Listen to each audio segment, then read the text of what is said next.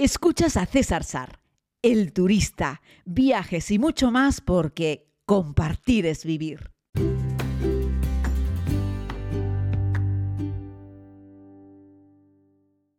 Saludos a todos y a todas, querida comunidad. Les hago este podcast desde una de mis ciudades favoritas eh, de Europa o de Asia, porque va a depender de en qué lado de la orilla del Bósforo me encuentre. Aunque en estos momentos estoy en la zona del Cuerno de Oro, por lo tanto es Europa, ya sabéis que estoy en Estambul.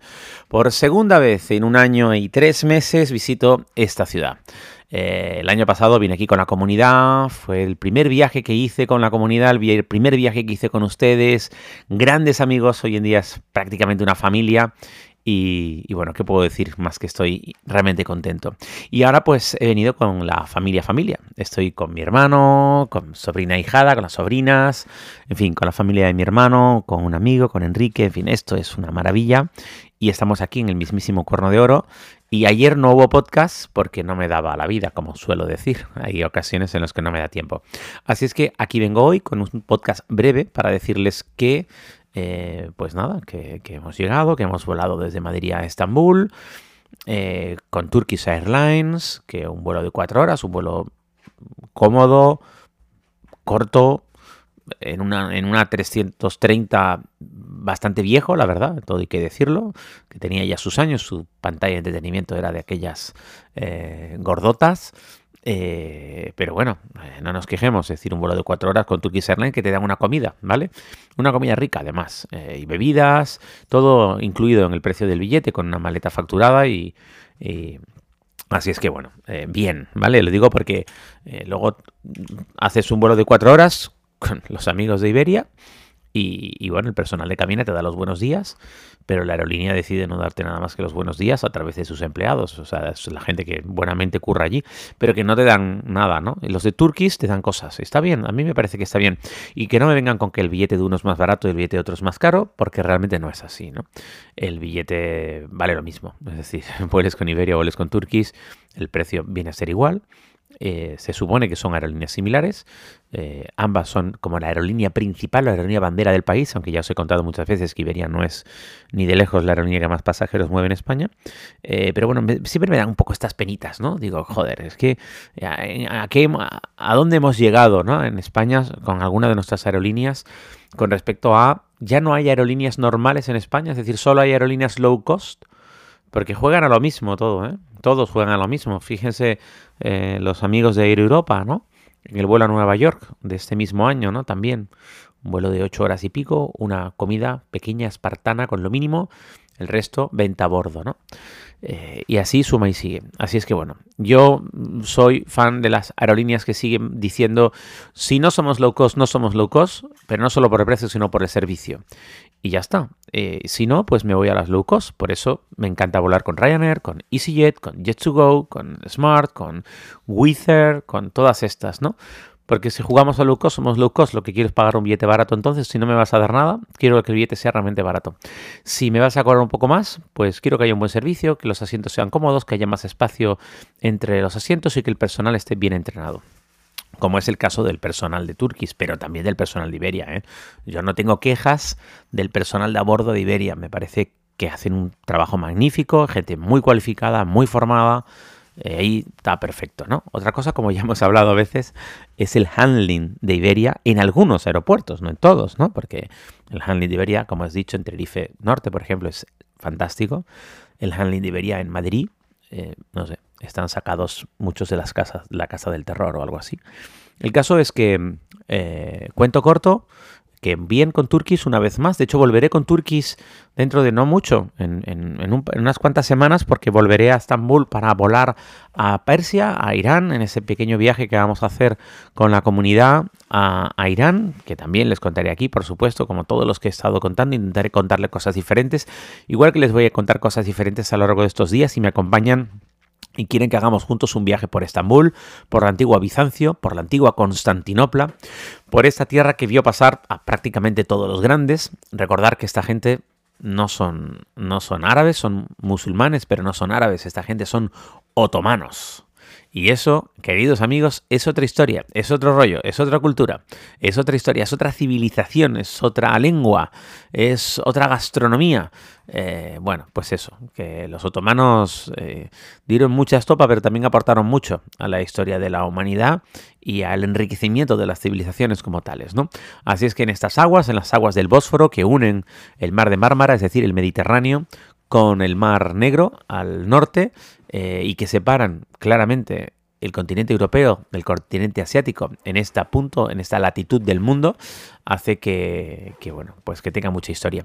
Recordar que todo lo que está en el cuerno de oro, aunque hay también una orilla, porque en realidad hay como un entrante de mar, eh, es Europa. Lo digo porque a veces la gente cruza el puente de, el puente de Gálata y piensa que está pasando de Europa a Asia y no es así. Tendrías que cruzar el Bósforo para pasar de Europa a Asia.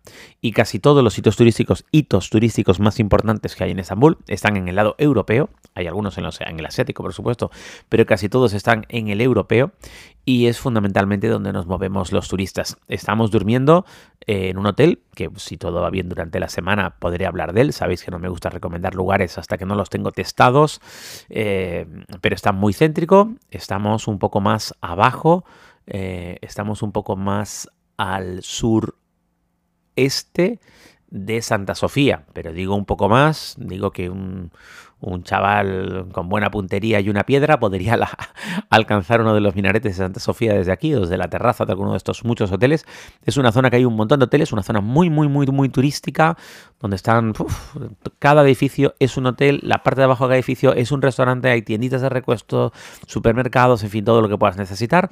También hay muchos hostels, recuerdo dormir en este mismo barrio en Estambul hace ya un montón de años, en la primera vuelta al mundo, en una habitación con literas, eh, una habitación compartida, con baño compartido y el premio siempre en todos estos lugares es que el desayuno está en la terraza superior eh, y esa terraza superior suele tener bonitas vistas.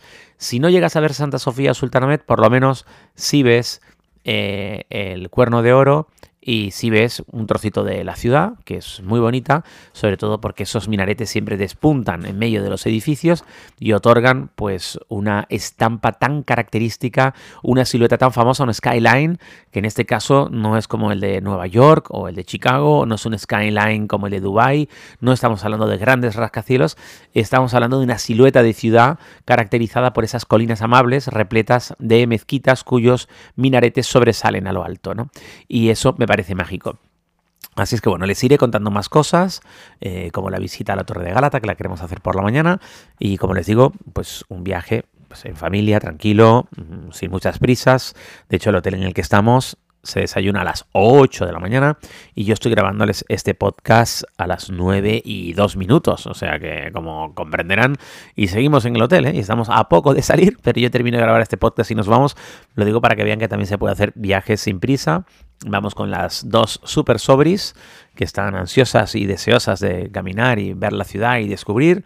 Eh, además, una ciudad que está repleta de gatos. Un día podríamos hablar de los gatos públicos de Estambul bueno, rápidamente, les encantan los gatos, tienen un montón de gatos, hay un montón de gatos que no tienen dueño, que viven en las calles, pero la gente les cuida, les mima, les da de comer, los, los, cepilla, en fin, los gatos aquí viven como reyes, viven en la calle, pero se pueden meter en las casas, en las terrazas de la gente, en las tiendas, las tiendas de alfombras, pues siempre tienen un par de gatitos ahí que están acostados en las alfombras, los gatos no son de nadie, pero son de todos. Y además, si un gato se pone enfermo, pues lo llevas a un veterinario. Casi todos estos animales además están, tienen, tienen su chip y todo. ¿eh? Van a un veterinario y queda claro que ese es un gato público, que es un gato de la calle, y el veterinario le pasa la factura al ayuntamiento, ¿no?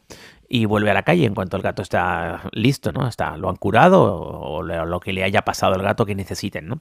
Así que hay una población gatuna importante y están perfectamente cuidados, muy alimentados, da gusto ver a todos estos gatos, ¿no? Entonces, bueno, las sobris están como locas con los gatos, no es para menos. Los perros ya no tienen el mismo tratamiento, decirlo, no penséis que, que este es un paraíso animalista, lo que pasa es que tienen devoción por los gatos y me parece muy bonito eh, lo que hacen con los gatos de cuidarlos entre todos. Cualquiera que ve pasar un gatito, pues le pone un platito de leche o le pone un platito con agua o le da algo de comer, vamos, los gatos están sobrealimentados todos aquí y la verdad es que es algo muy bonito, ¿no? Bueno, era eso lo que quería contar de los gatos tampoco hacía falta hacer un podcast monográfico, pero como veis este podcast es un pequeño popurrí como bienvenida, bienvenida una vez más a la ciudad de Estambul. Uno, una de esas, vamos a decir, cinco ciudades especiales del mundo que deberías visitar. ¿eh? Una es Estambul, otra sería Venecia, seguro, ¿verdad? Otra tendría que ser New York. Y déjenme que piense las otras dos, porque ahí ya la pugna eh, está dura, está difícil, está difícil. Tengo mi hermano por aquí que me dice que Asia, Asia, Asia, sí, sí, hemos dicho Estambul, hemos dicho Venecia, hemos dicho Nueva York. yo creo que Pekín, por ser la capital del gran imperio chino, una gran civilización, la gran muralla, el, Palacio Real, la ciudad prohibida, el Templo del Sol, eh, Pekín podría ser la cuarta de estas. Y déjenme que le demos una vuelta para una quinta ciudad. Ah, mi hermano me acaba de espetar desde el fondo que Pamplona. Yo con todo mi cariño a, los, a, la gente del norte de la España continental, pero no, Pamplona no sería una de las cinco ciudades más importantes del mundo para visitar. Eh, yo creo que ahí a lo mejor habría que meter una ciudad india, a lo mejor. Pero bueno, por lo que está clarísimo es que Estambul es una de esas cinco ciudades especiales del mundo que hay que ver, porque es muy característica, es muy singular, muy especial. Pero bueno, no me enrollo más. Un abrazo muy grande, querida comunidad, que estén disfrutando mucho de este inicio de fin de semana. Aquí, a punto de patear estas calles repletas de colina y de historia.